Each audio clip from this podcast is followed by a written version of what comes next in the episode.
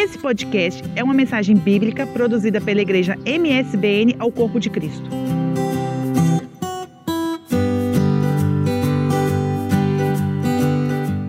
Glória ao Senhor. A palavra de Deus é uma fonte inesgotável. Inesgotável. Essa semana, no, nos meus devocionais é, pela manhã, eu me debrucei um pouco sobre a, a segunda carta de Paulo aos Coríntios é, adquirir esse hábito de tomar, tirar, tirar um pouco mais de tempo de manhã para meditar na palavra de Deus é, durante a nossa leitura da Bíblia antes de um ano, não é? Porque a maioria de nós já terminou antes de um ano. Então eu peguei, peguei esse hábito de, de, de, de manhã tirar um bom tempo para ler e meditar na palavra do Senhor. E, e essa semana eu me debrucei sobre a segunda carta de Paulo aos Coríntios, a igreja que estava na cidade de Corinto. Ah, Paulo fundou essa igreja numa das suas viagens missionárias, possivelmente na segunda viagem missionária, e ele deixou a igreja instituída, ele ficou ali um bom tempo, ficou ali muito tempo a, a, a instruir os irmãos a respeito da palavra do Senhor. Era uma cidade muito grande, uma cidade com muito, muitos deuses, muito idólatra, e Paulo instrui os irmãos dessa cidade é, para que olhar somente para Jesus, que o único Deus e soberano é o Senhor Jesus. Como ele explica em todas as suas, as suas cartas. Se você ler as cartas de Paulo, é, é, é você vai ver que ele tem, sempre prima por esse lado. Jesus Cristo é o Senhor. Porque haviam deuses e deuses, mas o único Deus é Jesus Cristo. Ele explica bem claro isso. E numa cidade de Corinto não foi diferente. E, esse, e ele escreve a primeira carta dando instruções sobre vários assuntos. Mas depois da sua, via, da sua saída da cidade de Corinto, apareceram lá algumas pessoas. Algumas pessoas. E dentre essas apareceram alguns apóstolos. E logicamente, como acontece conosco, esse, essas pessoas apareceram na igreja e já os membros da igreja começaram a, a, a ter predileção por um e não por outro. Isso nós vemos na primeira carta ainda. E Paulo vai corrigir essa, essa coisa dos grupinhos. Eu gosto só de ouvir o Lídio pregar, eu só gosto de ouvir a Débora cantar, eu não gosto de ouvir é, a, a, irmã Neném, eu gosto de ouvir a irmã Rosária, e assim por diante. Ficava desse jeito a igreja. E Paulo corrige. Mas dentre esses, dentre esses é, é, grandes pregadores surgiu Apolo, um homem sábio nas escrituras, cheio da graça de Deus, esse não, não queria fazer grupo com ele e não fez, mas as pessoas é que faziam. As pessoas até se dividiam entre Paulo, Pedro, Apolo e Cristo, não é? Mas havia essa distorção na igreja. Mas o que acontecia já na segunda carta de Paulo aos Coríntios? Na segunda carta aos Coríntios, uma igreja que Paulo tinha se dedicado a fundar. Porque Paulo não era pastor de igreja, irmãos. Paulo era missionário. Ele fundava a igreja, estabelecia a igreja, instituía diáconos, presbíteros e ele ia para outro lugar, formar outra igreja. E depois, quando ele estava a, a, a, a, formar novas igrejas, ele tinha o hábito de passar pelas igrejas que ele já tinha é, antes instituído. Quando ele não podia vir, ele enviava cartas. E ele envia para a igreja de Coríntios pelo menos três cartas, nós temos conhecimento, mas nós só conhecemos duas. Sabemos que ele escreveu três, porque na primeira carta ele escreve assim: Olha, já antes vos escrevi por carta. Então, na verdade, a primeira que nós temos seria a segunda, não é? Mas ah, perdeu-se aí com o tempo, com, com os séculos, foi perdida essa, a, a que de fato seria a primeira carta. E nessa segunda carta, ele escreve para defender-se dos falsos apóstolos, não dos verdadeiros apóstolos como Apolo, mas dos falsos apóstolos, de pessoas que a si mesmo tinha se intitulado apóstolos. Alguma diferença dos dias de hoje? Não. Pessoas que Deus não, não comissionou para apostolado, apostolado mas, mas estão aí se, se intitular de apóstolos.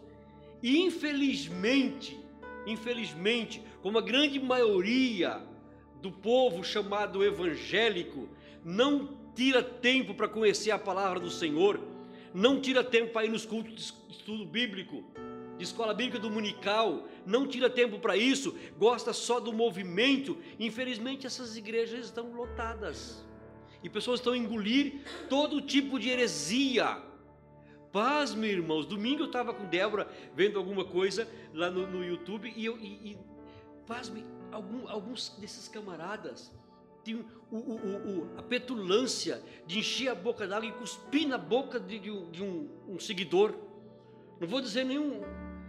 Então, por quê? Se intitulam falsos, se intitulam apóstolos do Senhor Jesus Cristo. E estão arrebanhando pessoas para isso. Só que quando a palavra de Deus genuinamente é pregada, você não vê uma igreja muito cheia. Porque tanto para quem ouve, mas principalmente para quem se dedica ao estudo da palavra, ao ensino da palavra, é árduo.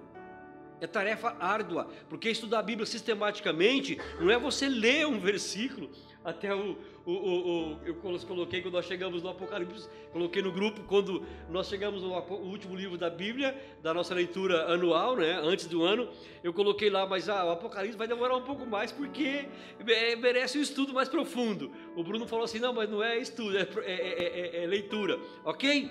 Mas mesmo assim, nós, nós dedicamos tempo e, e, e às vezes nós o estudo sistemático é você comparar um versículo com outro. Às vezes você está ali aqui e, e, o Espírito Santo te lembra de uma outra passagem semelhante, até no Velho Testamento, que coaduna com o Novo. Então, essa, essas igrejas é, que, que prezam pela palavra nem sempre estão, como nós costumamos dizer, a bombar. A pessoas a saltar pelas janelas. Não, não. Geralmente são vazias. Mas é, é no reino de Deus, o importante mesmo é a qualidade aquilo que nós fazemos para o Senhor com qualidade. O tempo de qualidade. Amém, queridos? não é, não é, é, a quantidade, ok? É, o Senhor está preocupado, sim, Ele quer que todos se salvem. Mas também Ele quer que todos se salvem e cheguem ao conhecimento da verdade. E a verdade é a palavra do Senhor. A verdade é o próprio Jesus Cristo. Eu sou o caminho, a verdade e a vida, disse Jesus. E ninguém vem ao Pai se não for por mim. Então, quando nós conhecemos a verdade, nós não aceitamos os falsos apóstolos. E o apóstolo Paulo, aqui mesmo na, na, na segunda carta, carta a Coríntios, no capítulo 11, capítulo 11, segunda carta de Paulo aos Coríntios, os versículos 13 e 14, é, diz o seguinte: Pois os tais são falsos apóstolos Lembra-se que eu estou dizendo aqui, só vamos fazer uma pausa, que Paulo está escrevendo essa carta para se defender das calúnias que os falsos apóstolos estavam a levantar contra ele. Paulo se via desprezado, Paulo se via abandonado pela igreja que ele formou, que ele iniciou e que ele instruiu na palavra do Senhor. E aí esse pessoal começa a desprezar por quê? Porque começa a dar ouvido aos falsos apóstolos. E aí o Paulo escreve dizendo o seguinte: olha, pois os tais são falsos apóstolos, obreiros fraudulentos, transfigurando-se transfigurando-se em apóstolo de Cristo, ou seja, eles mesmos estão se transformando em apóstolo de Cristo. Não foi Cristo quem os comissionou, não foi Cristo quem, quem os separou, como ele mesmo diz: Eu, eu fui separado desde o ventre da minha mãe. Aprova o Senhor me separar para o apostolado, mesmo fora de tempo, porque a exigência para ser apóstolo era que tenha acompanhado a vida do Senhor Jesus Cristo, acompanhado o seu ministério, tenha visto, eh, visto a, a, sua crucificação e também tenha sabido da, visto a sua ressurreição. E Paulo não passou por esse processo, mas o Senhor chamou Paulo na mesma. É o Senhor quem escolhe, é o Senhor quem trabalha. O Senhor não tem uma forma única de trabalhar o apóstolo Pedro escreve sobre a multiforme sabedoria de Deus. Multiforme sabedoria de Deus. O que Deus faz comigo, Ele talvez não faça consigo, e vice-versa. Deus, Deus me usa de uma maneira e usa o outro irmão de outra maneira, e para a glória dele. É por isso que ele separou uns para apóstolos, outro para pastores, outro para mestres, outro para doutores, querendo o aperfeiçoamento dos santos para que nós não sejamos mais como meninos, inconstantes, levados pelos ventos de doutrinas, por homens fraudulentos. Ele repete essa palavra lá em, em Efésios 4 e, e versículo 14. Ele repete essa palavra. Então ele diz assim: olha, são obreiros fraudulentos, transfigurando-se em apóstolos de Cristo. E não é de admirar. Aí ele fala: eu não me admiro disso. Eu, isso não me surpreende, não foi pego de surpresa. Por quê? Porque o próprio Satanás se transforma em anjo de luz. Então aqui nós vemos, irmãos, um, um chamamento ao cuidado. Ao cuidado, a, a pedir para o Senhor nos dê dom de discernimento. Discernir se vem de fato de Deus ou se não vem de fato de Deus. Mas eu creio, irmãos, que nós que temos o Espírito Santo, amém? Temos o Espírito Santo, amém? Amém? Nós, nós conseguimos, o Espírito Santo nos mostra na hora se é ou se não é de Deus. Aleluias! Eu tenho essa convicção, irmãos. Eu tenho essa convicção plena. O Espírito Santo nos alerta, entendeu? Então Paulo está dizendo que esses apóstolos eles se transformam em anjos de luz. E ele diz assim: não é muito, pois, que os seus ministros se transformem em ministros de justiça. O fim deles será conforme as suas obras. Ou seja, cada um vai colher o que planta. É, lembro de Gálatas, Deus não se deixa escarnecer. O próprio, próprio apóstolo Paulo escreveu: Deus não se deixa escarnecer. Tudo que o homem semear, isso ele também colherá, ele também ceifará. Então, Paulo está dizendo aqui que os, os agentes do diabo também se transformam em ministros de justiça. Então nós precisamos disso. E Paulo continua a se defender, a se defender para a igreja de, de, de, Corinto. E aí ele vai chegar numa, numa altura que ele vai se defender, irmãos, e dizendo: Olha, eu podia me gloriar, eu podia me enaltecer, eu podia, como nós costumamos dizer, eu podia dar uma carteirada. Sabe quem eu sou? Mas ele não faz isso. Ele fala assim: Olha, é capítulo 12, versículo 5. Capítulo 12, versículo 5.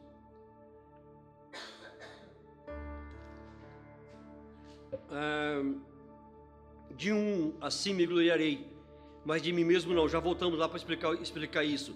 Não me gloriarei, senão nas minhas fraquezas.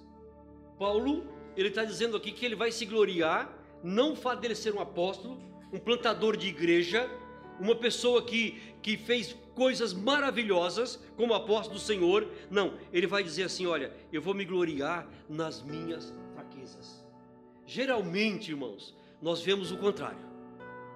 As pessoas só contam vitórias, mas as decepções, as fraquezas, geralmente é, nós escondemos.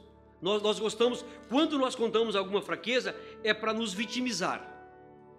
Queremos alguma coisa, então vamos nos vitimizar. E Paulo vem, vem descrevendo aqui quais são essas suas fraquezas. Ah, se nós voltarmos um pouquinho, ele fala, mesmo já no capítulo 12, a partir do versículo 1, ele diz que é necessário gloriar-me. Ah, deixa eu. É necessário, é, em verdade, que não convém gloriar-me mas passarei as revelações do Senhor. Então ele fala assim: Olha, eu não quero me enaltecer, mas eu vou falar para vocês das revelações do Senhor. Paulo era um homem que ele recebia do Senhor o que ele escrevia, e quando ele não recebia do Senhor, como na primeira carta aos Coríntios, no capítulo 7, ele fala assim: Olha, isso digo eu, não o Senhor. Quando era a opinião dele próprio, ele dizia: Isso é minha opinião. Mas ele recebia do Senhor não é, o que ele nos escreveu e eu já falei isso algumas vezes, volto a repetir. Pedro, Pedro era um, um assíduo leitor das cartas que Paulo escreveu. Porque o próprio Pedro diz isso. O nosso amado Paulo escreveu isso em todas as suas epístolas. Ou seja, Pedro lia tudo o que Paulo escrevia. E o próprio Paulo considera Pedro como um, uma coluna da igreja em Jerusalém. Ele considera Pedro, Tiago e João como, como as colunas da igreja de Jerusalém. E mesmo assim, nós vemos essa, essa, essa concordância, sabe? Não, não, um, não, um, não querer ser mais que o outro, irmão Divani. Ok? Então, é, é, é, é pronto. Aí vamos lá no versículo 2. Conheço um homem é, em Cristo que há 14 anos, se no corpo, não sei, se fora do corpo, não sei. Deus o sabe. Esse homem foi arrebatado até o terceiro céu. E sei que o tal homem, ele repete: se no corpo, não sei, se fora do corpo, não sei, Deus o sabe. Foi arrebatado ao paraíso e ouviu coisas inefáveis, ou, ou coisas que é, não, não conseguimos falar. É, indizíveis, são coisas indizíveis de que ao homem não é lícito falar. Noutra versão diz que é proibido falar. Então, diferentemente hoje do que a gente vê, é, muitas pessoas dizer de arrebatamentos, de visões, Paulo nem quer dizer que foi ele aqui. Eu conheço um homem. Porque quem, quem me conhece sou eu. Quem conhece você é você. Cada um, nós conhecemos é, um ao outro, não é? Depois de Deus somos nós que nos conhecemos. Ok? É, é, então Paulo, Paulo fala assim, olha, é, eu não sei se eu fui no corpo, se esse homem foi no corpo, desculpa, ou fora do corpo. Deus é que sabe. Então ele está acreditar a Deus. Mas uma coisa ele diz, ele, ele não se gloria de falar assim, olha irmãos, eu quero contar aqui para vocês que eu fui ao céu, tá? Eu fui ao paraíso. Eu fui ao trono de Deus. E eu estive diante dos anjos. Não, ele não diz isso. Ele fala, eu conheço um homem que foi arrebatado até o terceiro céu. Então ele está mostrando aqui para a igreja de Corinto que ele podia se gloriar, Jéssica, dizendo assim: Olha, eu sou tal. Não, mas ele fala: se alguma coisa eu posso fazer, se eu posso me gloriar, é nas minhas fraquezas. E se nós lermos, ou se você ler é, com tempo na sua casa, ah, no, no capítulo 11, você vai, vai entender, a partir do versículo 23 até o 33, você vai entender um pouquinho, guarda isso para você ler na sua casa, do que ele falando dos seus sofrimentos, do que ele passou levando o evangelho do Senhor Jesus Cristo. O, o, o, o, é, o sofrimento humanamente impossível, mas ele passou por isso. Você vai ler com o tempo, aí você vai falar assim: o que, que eu faço em prol do evangelho de Jesus Cristo hoje? com toda a comodidade que nós temos, com todas as benesses que nós temos, com todas as condições que nós temos. Mas Paulo, voltando, ele se defende e justifica-se para a igreja, que ele podia se gloriar de ser um homem que tinha uma intimidade com Deus. Esses dias eu vi um, um, um outro camarada que diz apóstolo amaldiçoando uma pessoa que discordou dele. Se eu sou homem de Deus, você não vai mais andar. O homem saiu a correr, não saiu nem a andar, saiu a correr. É, é, verdade, então a gente vê esse tipo de abuso, irmãos. Por que nós estamos trazendo essa palavra hoje? Para que a igreja tenha por base, tenha por base os santos homens de Deus que nos instruem de acordo com a palavra do Senhor. Que não vive a, a explorar, a, a, agir fraudulentamente. Não, pelo contrário, querem, querem conduzir uma igreja para os braços de Jesus essa é a responsabilidade do pastor nosso aqui e de tantos outros que nós conhecemos. E levar uma igreja, apresentar. O Senhor vai cobrar um dia. Amém, igreja? Então, qual é a nossa incumbência? É orar pelos nossos pastores. É orar pelos nossos líderes. Aquele que nos instruem na, na, na palavra do Senhor. Então, voltando aí, Paulo, Paulo ele, ele, ele continua. É, é, vamos continuar a ler aqui. Ele fala, versículo 5: De um assim me gloriarei mas de mim mesmo não me gloriarei, senão nas minhas fraquezas. Ainda que me gloriasse, não seria nécio, porque estaria dizendo a verdade. Mas abstenho-me para que ninguém pense de mim mais do que em mim vê ou de quem em mim ouve. Ou seja, vocês vão pensar de mim o que de fato eu sou. Vocês vão pensar de mim daquilo que de fato eu falo. E eu falo e vivo o que, que falo. E eu falo do que eu vivo. Então ele podia falar, falar isso, porque ele fala assim: olha, vocês querem ser salvos? Me imitem como eu imito a Cristo. Ele fala bem claro isso, porque essa igreja de Coríntios chegou a dizer que Paulo era muito bom para escrever, mas quando estava presente, Paulo era fraco, possivelmente pela aparência física. Se você voltar um pouquinho aí,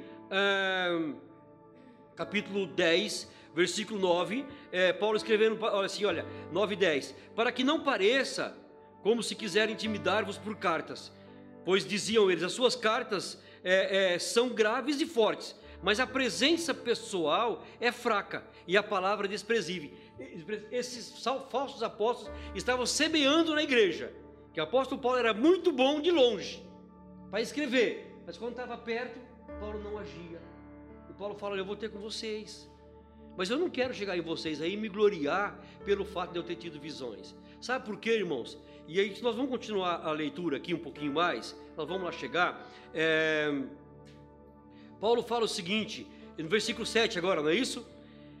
E para que não me exaltasse pela excelência das revelações, foi-me dado um espinho na carne, a saber, o um mensageiro de Satanás, para me esbofetear, a fim de não me exaltar. Então, o Paulo, que vai ao paraíso, é o Paulo que agora praticamente desce ao inferno. Ele vive nesse, nesse dilema. Ele fala como se falasse de outra pessoa, mas é o mesmo Paulo. Aí ele fala assim: no Paulo que foi ao, ao, ao paraíso, nesse eu não vou me gloriar. Mas o Paulo que sofre perseguições, que tem um espinho na carne, nesse eu vou me gloriar. Porque ele fala assim: olha, porque quando eu me, eu me glorio nas minhas fraquezas, o Senhor me fortalece. Tanto é que nós continuarmos a leitura, ele vai falar assim: olha, três vezes eu orei ao Senhor para que tirasse isso da minha vida. Mas o Senhor disse para ele assim: não, não vou tirar. É mesmo assim, irmãos, não vou tirar. Aí ele fala assim: tá bem, eu vou abandonar o Senhor, eu vou abandonar a fé, eu vou deixar de congregar. O Senhor me respondeu com não, eu também vou lhe virar as costas. Não, Paulo não fez isso. O Senhor fala, Paulo, eu não vou tirar esse espinho. Mas sabe o que você precisa? Da minha graça. Você só precisa da minha graça. Porque Deus falou para ele, Paulo, se você tiver a minha graça, você vai suportar tudo isso. Você vai suportar, aí se você for ler um pouquinho, como eu já falei aqui no capítulo 11, a partir do versículo 23, você vai entender o que Paulo suportava. E, esse, e esse, essa revelação de Paulo foi há 14 anos atrás, antes dele escrever essa carta. Ou seja, ele estava sofrendo com esse, e foi dado o, o espinho para ele, para ele não se gloriar das revelações. Ou seja, eu penso, penso eu que já foi dado há anos atrás esse espinho na carne.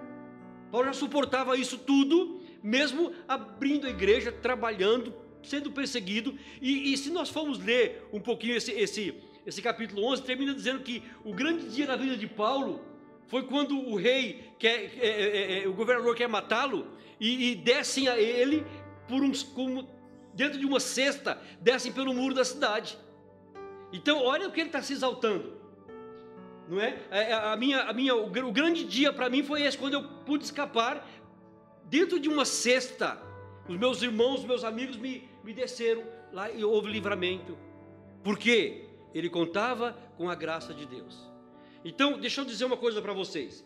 Quando um homem vai, vai até o céu, até o paraíso, e lá ele ouve, ele vê coisas que não é lícito dizer, que é indizível nós não conseguimos dizer. E mesmo que se pudesse dizer, ele estava proibido de dizer. Um homem desse, penso eu, irmãos, que voltaria muito bravo com Deus. Por que, que eu voltei? Por que, que o Senhor me deixou voltar? Eu estava no terceiro céu, eu estava no paraíso. Eu estava diante dos anjos de Deus, vendo coisas que não dá para expressar. E mesmo se desse, não pode ser expressado estou proibido. E agora o Senhor me traz de novo aqui, e tem um mensageiro de Satanás a me infernizar a vida. Então Paulo podia estar nessa situação. Mas também, irmãos, um homem que vai ao terceiro sermão, Divane, que vê o que Paulo viu, que ouve o que Paulo ouviu, ele pode se ensoberbecer, como ele mesmo aqui disse. Ele pode chegar e dizer para a igreja: olha, é, é o seguinte, eu não só vi o que vocês não viram, eu não só ouvi o que vocês não ouviram, como eu sou melhor que vocês, porque eu tive esse privilégio de ir onde nenhum outro homem foi. Então a tendência é se ensoberbecer. Aí Deus põe um limite em Paulo, um limite. Esse espinho na carne, há muitas pessoas que dizem que era uma enfermidade física, com base na, na, na, carta que ele escreve aos Gálatas, já é a carta a seguir, vocês podem ver em casa, no capítulo 5, no final, ele escreve assim: Olha, veja com quão grandes letras, letras eu vos escrevo. Quão grandes letras eu vos escrevo. E no capítulo 4, ele está dizendo para a igreja de Gálatas: Eu sei que vocês têm um grande apreço por mim, que se vocês pudessem, vocês faziam um transplante dos seus olhos e me dariam. Então a tendência nossa é pensar, e os estudiosos pensam assim, que a doença de Paulo era nos olhos, que ele tinha grande dificuldade em ver. Mas eu penso também, irmãos, que esse espinho na carne era é, é um tipo limitador, para que quando ele fosse querer se gloriar, ele mesmo diz assim, para que eu não me gloriei, não glorie nas minhas visões. Quando ele fosse querer se enaltecer, o espinho lembrasse, olha você, está a sofrer. Então, se nós, se nós lemos, é, eu acho que no capítulo 5, é, Paulo chega a dizer o seguinte: olha, no capítulo 4, versículo 16: Por isso, não desfalecemos, ainda que o nosso homem exterior se corrompa, o interior, contudo, se renova de dia em dia. Ou seja, essa carcaça nossa vai ficando, vai se definhando, as dores, as limitações, mas o nosso interior se renova por causa da graça de Deus, da misericórdia de Deus. Pode ser que, essa, que esse sofrimento de Paulo seja esse, esse, esse limitador para que ele não não se ensoberbeça mais do que devia, se é que, se é que devia. Então ele está a explicar para a igreja de Corinto isso: olha, eu, se eu tiver que me gloriar, eu vou me gloriar nos meus sofrimentos. Então, irmãos, nós estamos a passar por tempos difíceis. Sofrimentos nós temos todos os dias, ou não, e virão mais. Se é um consolo para vocês, eu vou dizer para vocês que virão mais sofrimentos. As coisas não vão parar por aqui. A tendência aqui, humanamente falando, é piorar. É piorar. Que, que nós precisamos? Da graça de Deus. Precisamos da graça de Deus. Se as coisas não correr bem, o ministério está a fluir, pastor, o ministério está a fluir, está tudo bem, precisamos, precisa mais da graça de Deus. As coisas não estão indo bem, estão dá, dá errado, precisamos da graça de Deus. A empresa está a fluir, tem serviço agendado, agendado para o ano todo, precisamos da graça de Deus. Está a haver escassez, não há trabalho, você não sabe o que vai acontecer amanhã, precisamos da graça de Deus. A graça de Deus nos basta. Essa é a palavra do nosso Senhor. A minha graça te basta, porque o meu poder se aperfeiçoa na fraqueza, não é na fortaleza. Quando nós achamos que estamos fortes, nós precisamos da graça de Deus, porque não estamos fortes assim. Quando nós estamos fracos, nós precisamos da graça de Deus, porque aí o poder é de Deus na nossa vida. E aí nós podemos, é como cantamos, posso saltar uma muralha, posso, posso pular uma, uma muralha, por quê? Porque a graça de Deus está conosco. Se nós tivermos, irmãos, de acreditar alguma coisa, acredite a graça de Deus na nossa vida, porque pela graça nós somos salvos, mediante a fé, e isso não vem de nós, é dom de Deus, não vem de obras para que ninguém se glorie. Louvado seja o nome do Senhor. Eu sou imensamente carente da graça de Deus, e eu tenho certeza que todos nós somos carentes da graça de Deus. É a graça de Deus está à nossa disposição todos os dias. Nós fazemos alguma coisa para merecer essa graça? Não podemos fazer. Graça é, é, é definido como favor imerecido. Eu, eu não mereço o favor de Deus, ninguém merece o favor de Deus, mas a graça do Senhor nos alcançou. O, apóstolo, o próprio apóstolo Paulo, quando ele escreve ao, ao, ao pastor Tito, ele diz assim: Olha, por que, Tito?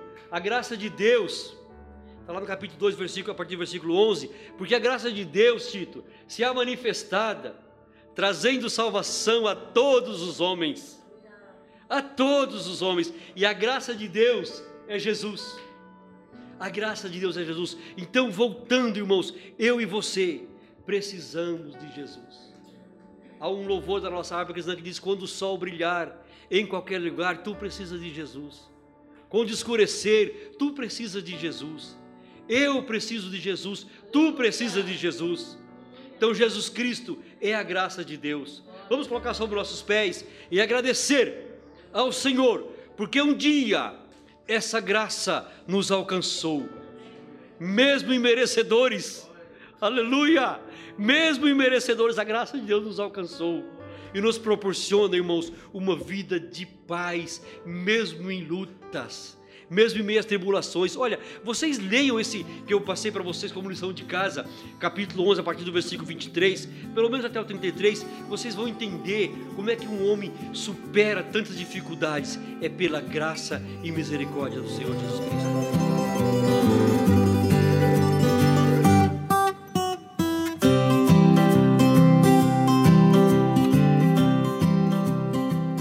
Mais um podcast, uma mensagem bíblica produzida pela Igreja MSBN Oeiras. Siga-nos nas redes sociais, Facebook Instagram. Subscreva o podcast e também o canal no YouTube. Saiba mais em msbnportugal.com.